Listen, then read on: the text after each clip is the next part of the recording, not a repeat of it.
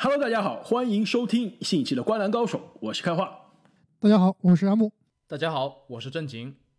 那么事实上呢，本期的节目呀，我们原计划是给大家带来我们重返二零一二年 NBA 选秀大会的这个节目。但是大家也知道，过去这周可以说是 NBA 的新闻不断啊，而且越来越多的声音啊，让大家有点质疑我们的 NBA 的重启赛季啊，到底是不是有可能按时按计划开始了？所以呢，我们决定啊，把我们的重返选秀的节目往后稍微推一推。我们依旧呢会在下个星期给大家带来。今天呢，我们找机会啊，跟大家一起聊一下我们对于本赛季 NBA 的这个赛季的前景啊，包括对于各支球队的影响，谈一谈我们心中的看法。那这两天真的是被推特、沃神和这个 Shams 各种轰炸。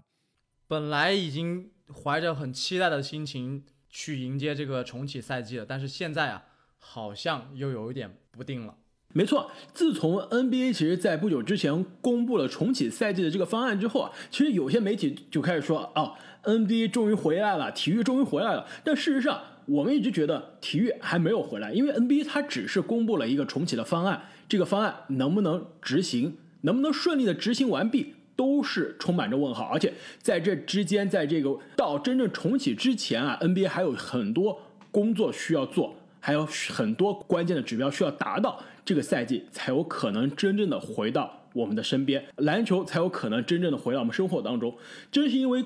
过去这一周啊，很多新闻的涌现啊，让大家对于这个赛季重启的可能性啊产生了怀疑。所以我想首先问一下你们俩，在你们俩心中，如果非要让你们去打一个百分比的话，你们觉得本赛季的 NBA 按原计划重启的这个可能性有多大？在我这里，我给百分之七十，百分之七十的可能性可以按计划重启。我觉得原来啊，刚刚公布赛程的时候可能是百分之八九十，但是现在在我这里可能只剩下百分之五十了。其实我的想法跟正经更加接近啊，我觉得其实如果非要让我去给个数字的话，我觉得甚至是低于百分之五十，我觉得是接近百分之四十到百分之四十五的可能，NBA 本赛季会按时按计划重新开启。那我再问你另外一个问题啊，那你们觉得 NBA 本赛季重启的赛季按时结束，我们真的能有一个本赛季新的总冠军？你觉得这个可能性有多大？我给百分之十。哎，这个我反倒觉得会比有重启赛季的概率更高。哎，就是我的意思是说，我觉得有可能剩下的常规赛都不打了，但是最后的总冠军可能还会以某种形式决出来，所以我给百分之七十。哎，那我觉得这个非常，你们俩不同的观点其实非常有意思啊。其实也正是可以说代表了在联盟面对这个未来的这个重启赛季之后面临可能出现的疫情，选择的可能是两种方案：一个是我赛季就此结束，本赛季就是没有新的总冠军了；还有一种可能性就是我以一个寻找一个替代的方案，可能缩短赛季，可能减少赛程啊，好歹是决出或者搬出一个总冠军出来。但是呢，我倒是觉得，我可能在这个问题上，我跟阿木的观点更接近。我觉得 NBA 可能是小于百分之二十五的概率啊，可以按时开始，并且按时结束。我觉得其实联盟给的这个重启的方案，虽然在美国其实得到了很多医学的这个专家、流行病学专家的认可啊，但是但是大家可知道，这个美国的医学流行病专家好像也并不是很靠谱。最近这个疫情又直线上升啊。没错，等会儿我们会聊到这个问题啊。我想说的，其实单从篮球的角度上来说啊，这个时间线是太激进了。就是联盟这个开始赛季之后，可以说是每天马不停蹄的就有比赛，而且比赛不断，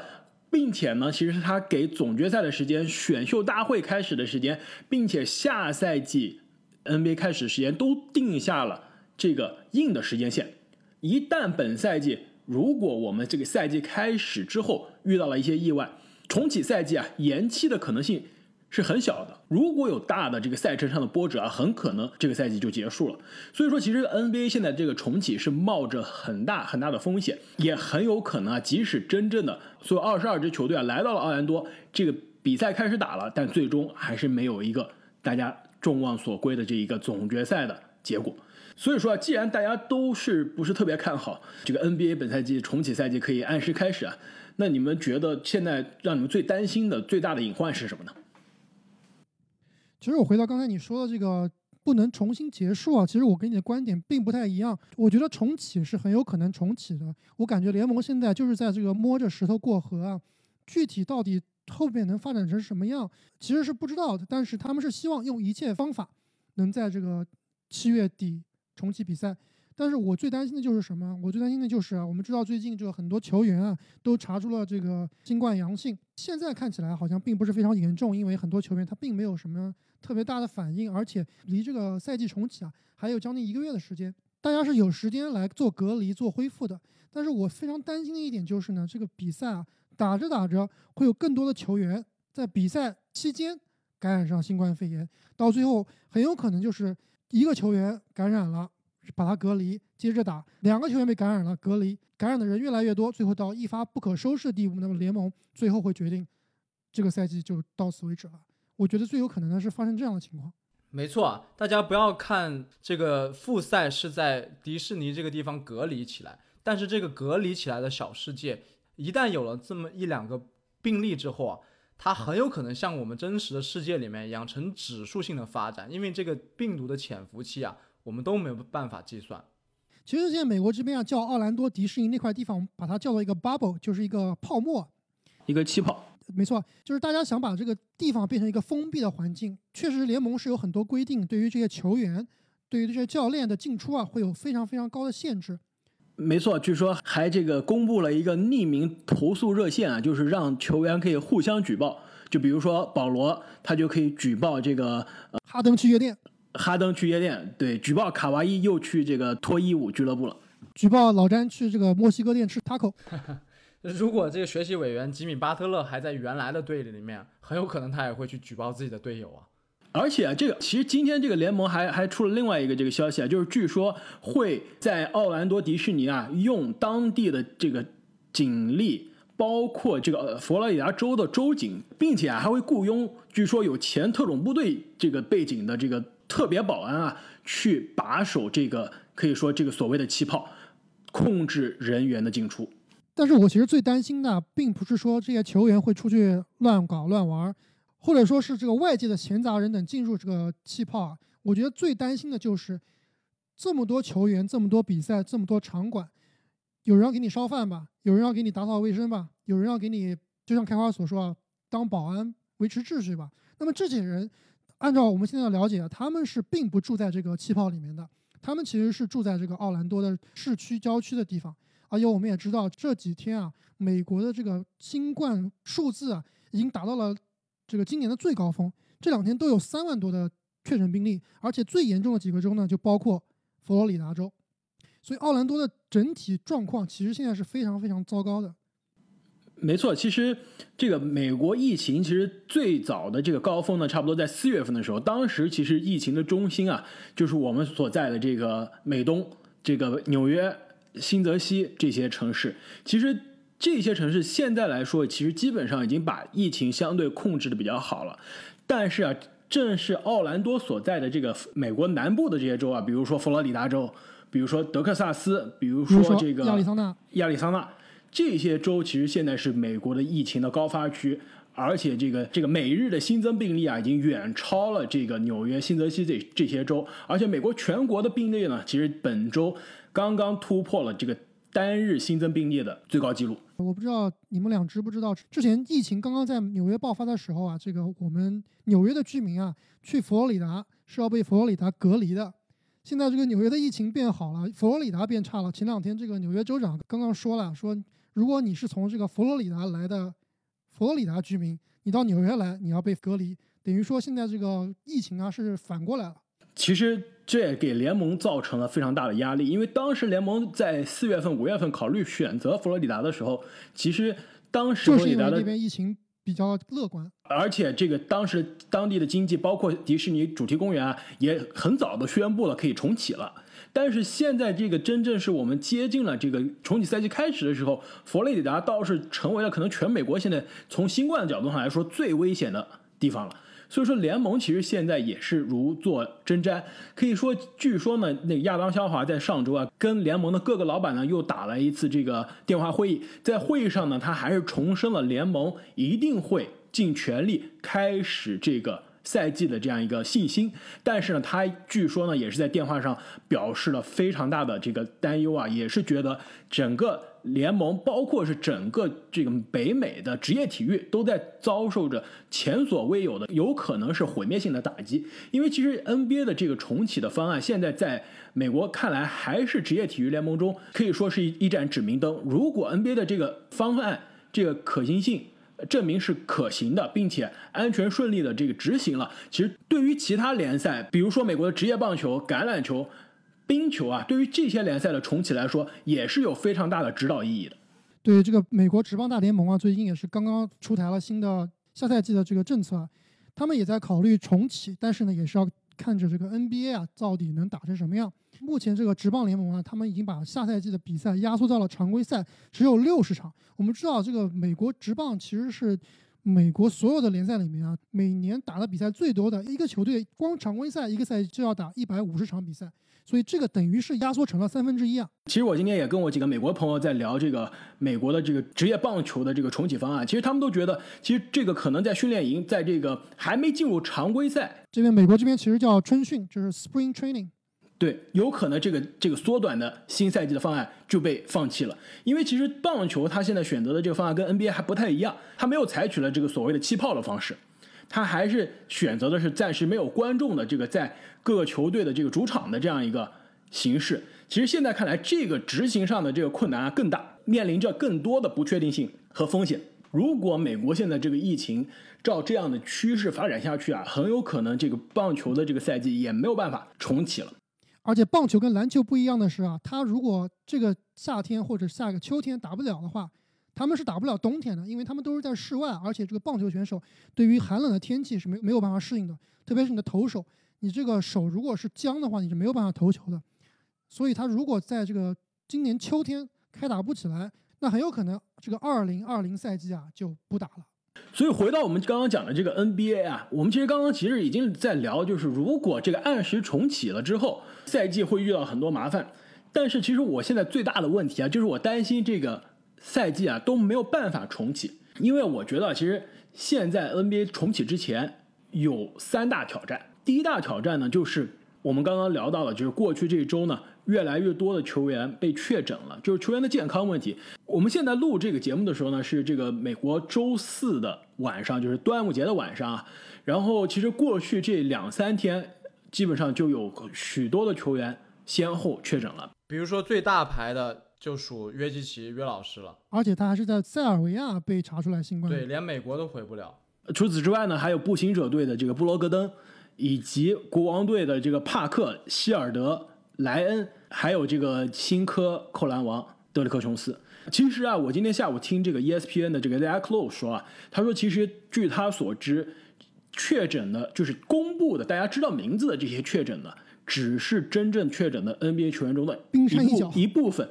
是不是冰山一角？这个我不确定，他也没说。他说是一部分。他说据说呢，因为隐私的原因，因为很多其他方面的考虑啊，其实有些球队是没有公布。有多少球员确诊，或者说具体哪些球员确诊的？他说，其实现在来看呢，联盟的这个球员的健康的情况比之前预想的要还要糟糕。之前联盟宣布啊，要这个给所有的球员这个测新冠的时候，当时大家就预测可能会有球员确诊了。但是现在看来，实际的情况比大家想象的糟糕的很多。这是我担心的第一点，就是有多少球员能够。维持健康，能够在这个赛季开始之前，如果他不幸确诊了，他能很快的康复。所以啊，这是一个很大的问题。那我第二点的这个担心呢，就是有多少球员啊，他真的愿意去？过去这几天呢，不仅是有球员确诊了，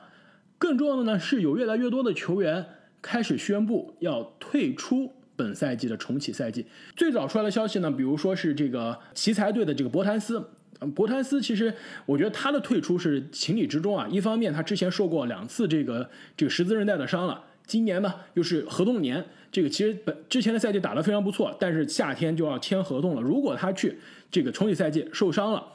那对他的这个职业生涯的这个价值啊，受到非常大的一个打击。所以说他不愿意冒这个险，并且奇才其实说实话，他战绩也摆在那儿，基本上也是没什么希望的。没错，对于球队来说是没有什么盼头的。其实去了奥兰多也是陪公子读书，也是个打酱油的状态。所以对于博三斯来说，他不去打，我觉得情理之中。但是随着时间的推进啊，越来越多有这个季后赛球队，有大家非常看好的球队的这个关键球员也开始宣布不打了。比如说湖人队的关键拼图布拉德利。那么布拉德利呢？他其实最早是跟欧文啊一块出来说不想去参加这个复赛，但他现在呢算是正式的宣布了，给出的理由呢也是算是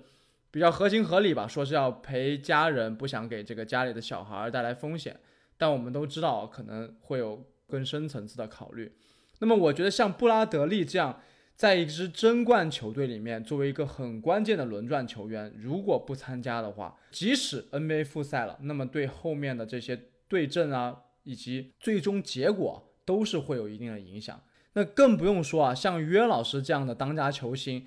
如果是因为确诊了之后不能参加比赛的话，那对这个季后赛的形势会有多大的影响了？哎，我记得现在这个联盟的规则是啊，如果一个球员确诊了，他必须要连续两次。这个核酸检测，核酸检测都是阴性才可以参加这个 NBA 的训练营。而且约老师现在人还是在塞尔维亚，他必须要在塞尔维亚的这个核酸检测中呈阴性，才能返回美国。然后进入美国之后呢，可能还要在丹佛啊再进行一次核酸检测。如果第二次也是阴性的话，那才能和球队会合。其实这个过程还是相当复杂的，而且啊离比赛开赛也只有一个月的时间了。而今天这个 Shams 也是流出了信息啊，说这个。球队报道的时间，也就是在七月七八号的时间，所以我这样看来，这个约基奇肯定是赶不上球队报道了。那除了布拉德利之外呢？其实，在这周呢，开拓者的这个小前锋阿里扎也宣布呢，因为家庭的原因将退出本赛季的重启赛季。我觉得这个影响比布拉德利要大得多，因为阿里扎真的是开拓者队唯一一个侧翼防守靠谱的球员了。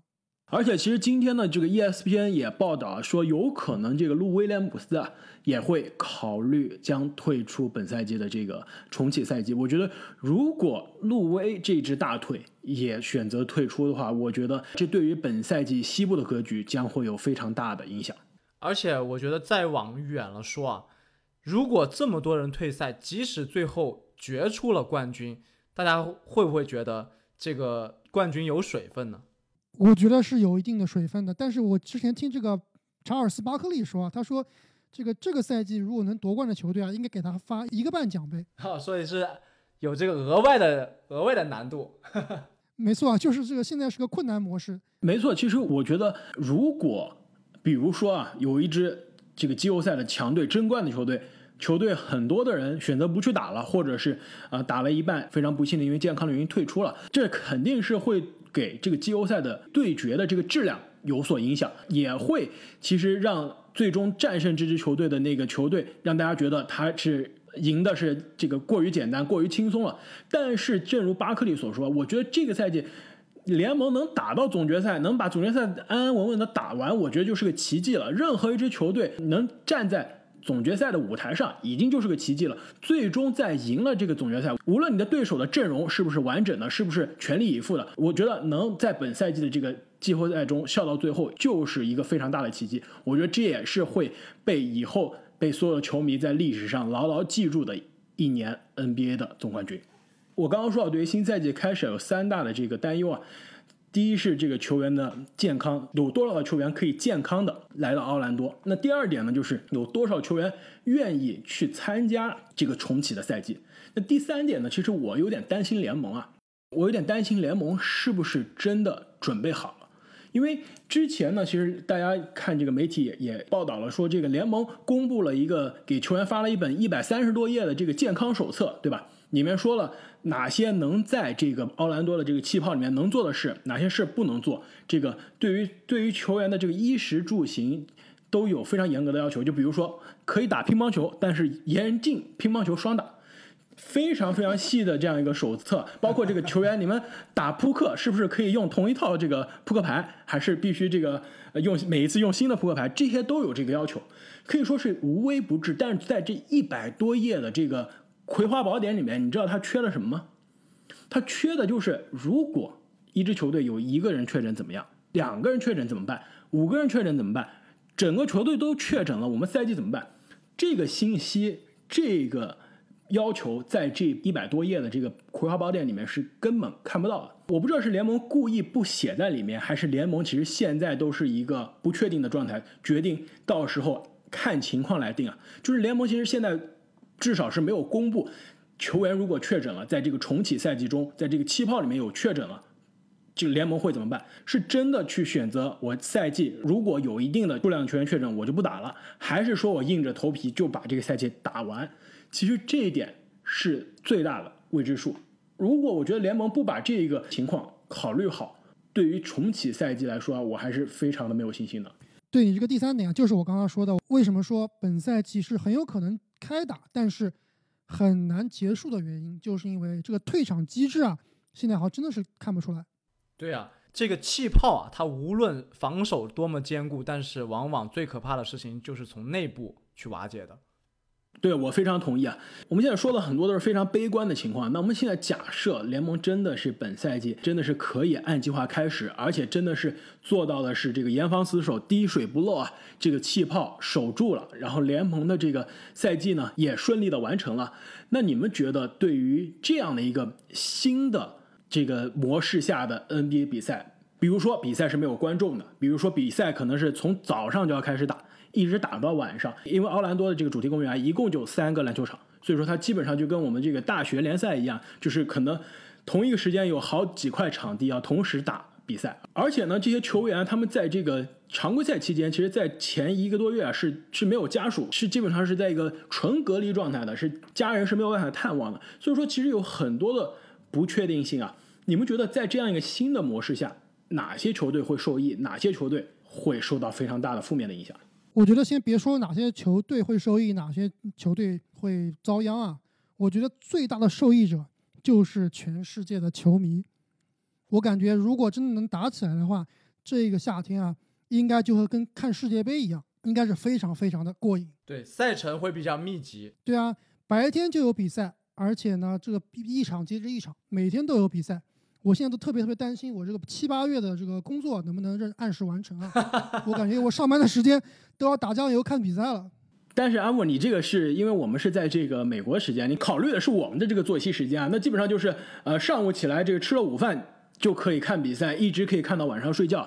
但是其实对于国内的球迷来说，这个时间其实有点尴尬了，因为它是基本上从凌晨开始。一直打到这个第二天早上的中午，这个很多比赛可能就一在这个国内睡觉的时间，大家就可能会错过了。但是你要知道，这个重要的比赛啊，人气高的比赛肯定会放在黄金时段的，因为 NBA 现在是没办法卖票的，所以它一切的收入啊，全部要通过这个电视和网络的直播。那肯定他会把这个彗星撞地球的比赛啊，都放在了晚上，而且还要考虑到这个西部时间。所以啊，对于国内的球迷来说，其实重要的比赛应该也不会错过的。而且啊，这两天我不知道你们有没有看这个 CBA 啊，CBA 这个重启了好几天，我感觉是真香啊，真的很好看，一场接着一场。而且在没有观众的情况下，我反倒觉得这个球员啊打得更放松，而且更卖力了。所以说啊，CBA 的精彩也让我们更加期待这个 NBA 的复赛。说到刚刚开花问的那个问题啊，首先我想到的就是，如果有一支球队，他非常依赖自己的主场优势。那很有可能在这种没有观众的情况下，他的发挥可能要打一点点折扣。比如说像魔鬼主场著称的爵士队，还有这个去年季后赛让大家见识到这个加拿大球迷疯狂程度的这个猛龙队，还有这个老牌的 NBA 主场龙这个马刺队。哎，我突然还想到一个很有意思的问题啊，就是说如果现场没有观众，你说有些球星他在开场前的一些动作，还有一些庆祝动作。他们还会不会做？比如说詹姆斯抛眉粉，你觉得他还会不会做？我觉得肯定会做的。其实我觉得在现在这个特殊情况下，有一个属性是对这个球队非常非常重要的，就是这个球队的凝聚力和韧性。最近关注我们微博的朋友啊，其实我前两天发了一条微博，我是觉得这个东部的猛龙队和东部的热火队这两个球队啊，我感觉这凝聚力是非常非常的强。对，大家早早的就已经回去开始这个。进行训练，而且你根本听不到球队的任何一名球员啊是有另外一种声音的，大家都专心在打篮球，的训练，都是希望在这个复赛和在季后赛里面啊能有上佳的表现。我觉得这两个球队其实很有可能是在季后赛啊会走得很远的。没错，其实这个猛龙队啊，其实据说已经是最早的，虽然他来自加拿大啊，就最早的就已经来到这个佛罗里达了，已经开始了这个备训。可以说啊，这个本赛季虽然大家都不看好这个猛龙去卫冕，但是他常规赛的赛季基本上其实是按照去年的节奏，可能完整打完的话，其实他今年常规赛战绩啊是有可能比去年还好的。其实今年季后赛呢，我也非常看好猛龙。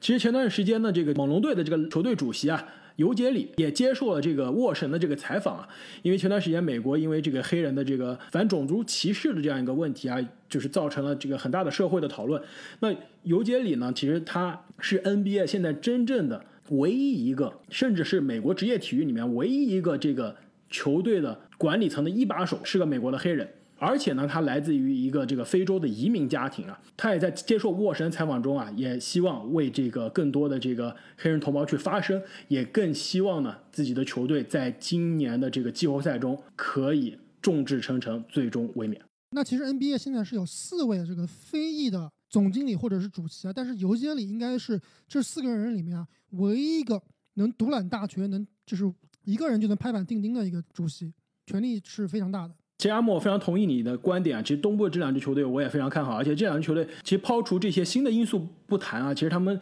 常规赛已经给大家眼前一亮了，已经让大家看到了非常大的这个季后赛的希望。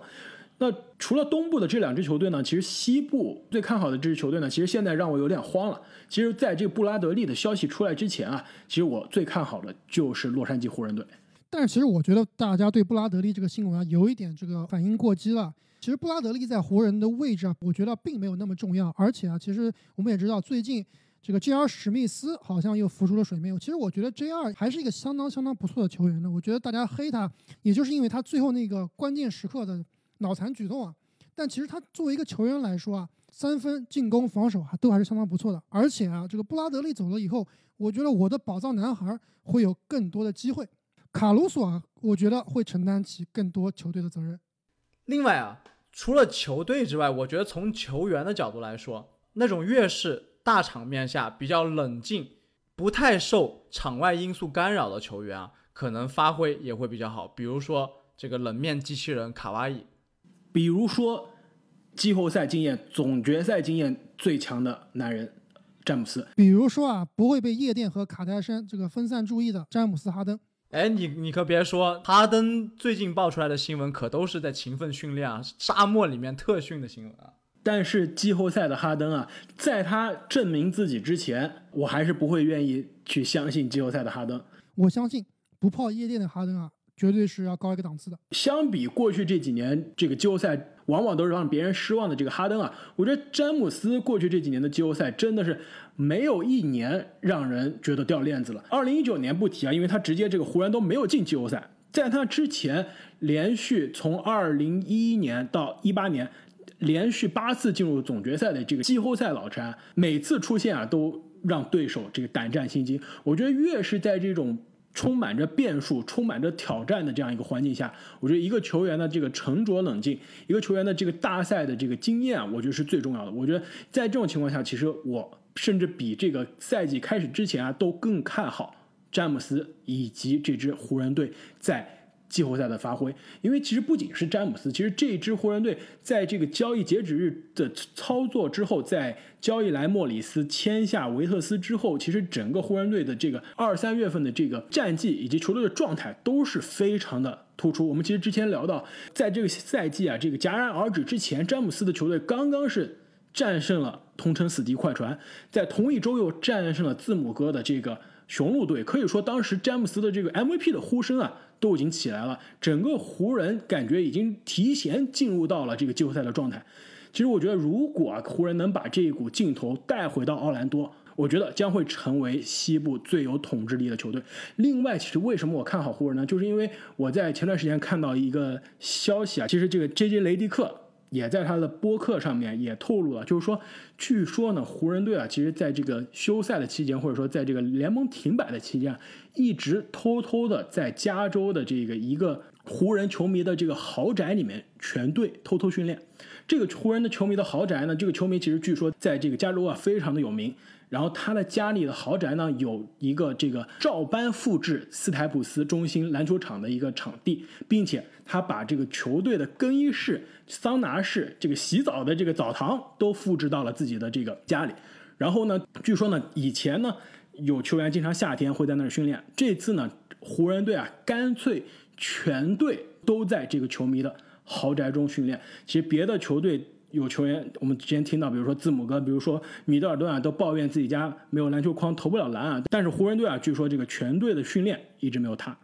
天啊，这这不就是我们当年学校里面那种学霸，比你成绩好还比你努力的吗？其实开花你说了，这个过去几个赛季的季后赛啊，老詹没有一个赛季让我失望。其实我们之前的听众啊，在这个我们的节目下面留言啊，说我们谁是詹黑，谁是詹黑的。其实我告诉大家一个秘密啊，其实。开花啊，他以前他就是个沾黑，但是 我是我是眼睁睁的目睹了开花从一个沾黑啊变成了沾蜜，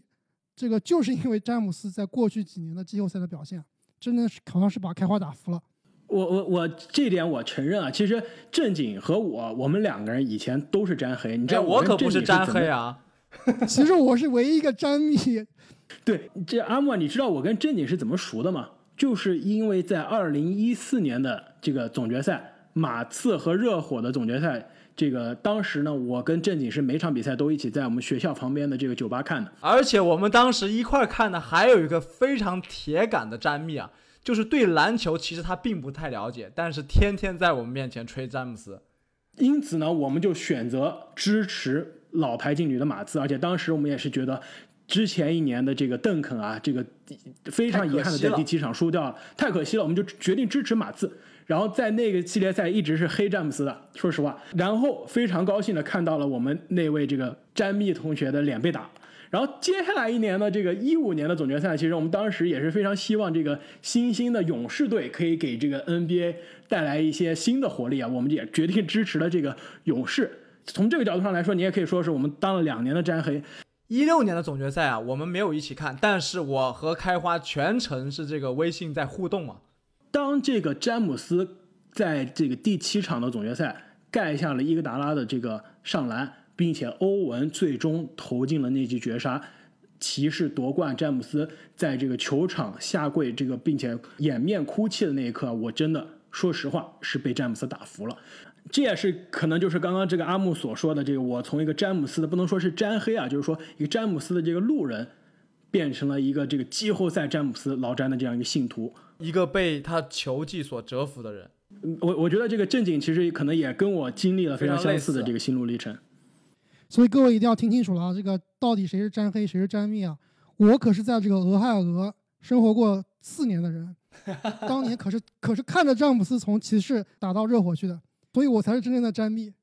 其实不管这个联盟最终这个赛季可不可以开始啊，或者说最终是可不可以按时的结束啊，我是觉得这次的这个疫情给美国的这个职业体育赛事啊，真的是遭受了非常大的、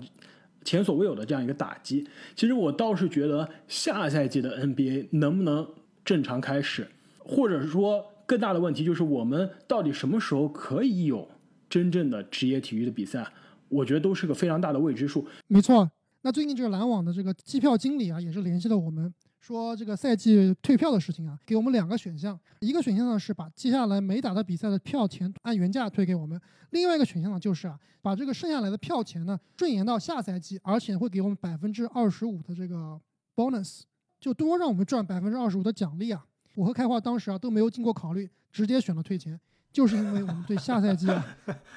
并不是非常非常的看好，很有可能下赛季这个球场啊也不能够完全对外开放了。我还以为作为篮网球迷的你们会毅然决然的选择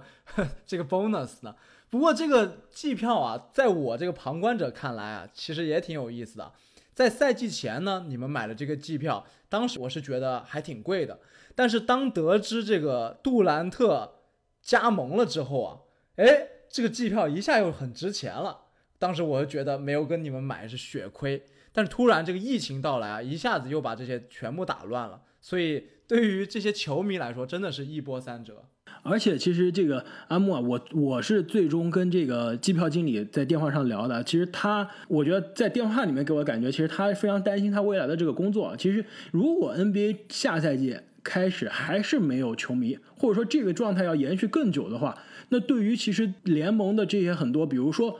球场的这个售票的人员，比如说这个在体育场里面卖零食、卖这个啤酒的这些工作人员。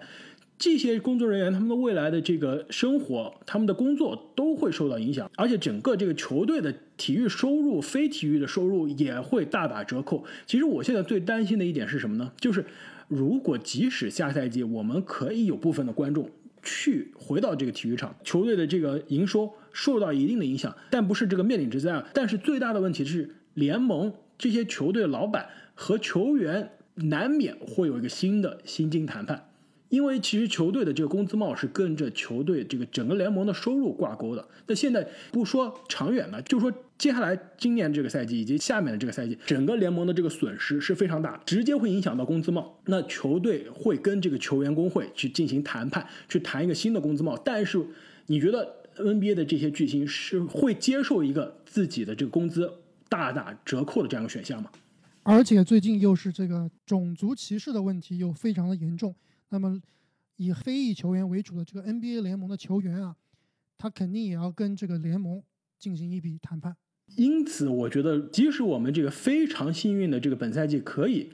按时开始、按时结束啊，我觉得下赛季能不能按时开始，或者说会不会有下赛季啊？我觉得。都是非常大的问题，我觉得很有可能下个赛季就会遇到 NBA 九八九九赛季这样的一个非常漫长的这样一个劳资谈判，最终甚至面临停摆的这样一个结局。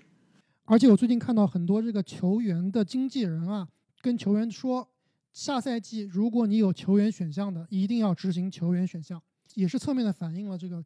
大家对下赛季的担忧，球市、球队收入以及联盟收入的担忧。哎，今天还有个新闻啊！我知道作为卡特球迷的阿木一定是关注了，那就是卡特他正式宣布退役了。阿木有没有很伤心？其实对于卡特退役啊，我已经准备了很久了，所以今天这个消息到来的时候啊，我其实也不是很非常吃惊，因为之前也做了太多准备了。我觉得阿木你应该高兴才对。以前卡特打球的时候他是球员，你是球迷；现在卡特退役了，专职做他的这个播客了，你们俩就是同行了。地位一下平等了是吗？